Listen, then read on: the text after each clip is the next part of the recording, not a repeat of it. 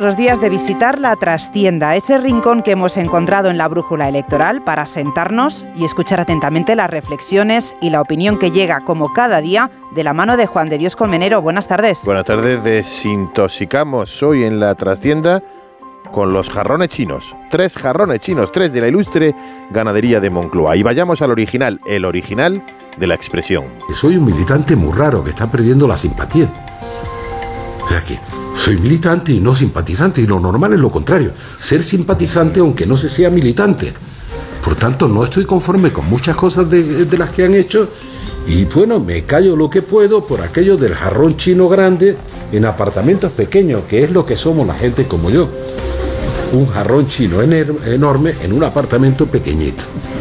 Se supone que tenemos un valor, por tanto no quieren romper el puñetero jarrón y echarlo a la basura, pero donde quiera que lo ponen estorban.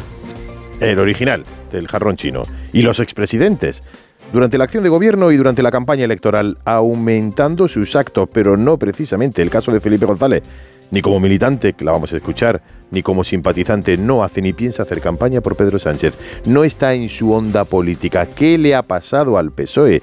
Se lamentó hace tiempo Felipe González. Pero a falta del emblemático Felipe, el que ha tomado el testigo en esta campaña ha sido Rodríguez Zapatero, otro jarrón chino, aunque de menor antigüedad que el anterior. Ha multiplicado sus entrevistas, sus mítines, sus actos de campaña, quizá demasiados actos.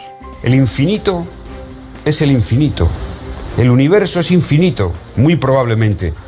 No cabe en nuestra cabeza imaginarnos cómo es el infinito. Pues bien, pertenecemos a un planeta, la Tierra, y a una especie que es absolutamente excepcional, que no la hay en ningún sitio del universo.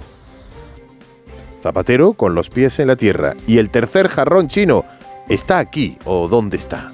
Hoy estoy aquí y el día 15 a quien quiera acordarse de que se acuerde de que yo, aunque no sea físicamente, estoy aquí y mucha más intensidad que en el día de hoy. En el día de hoy, a dos días para el cierre de campaña, los expresidentes jarrones chinos también han sido protagonistas.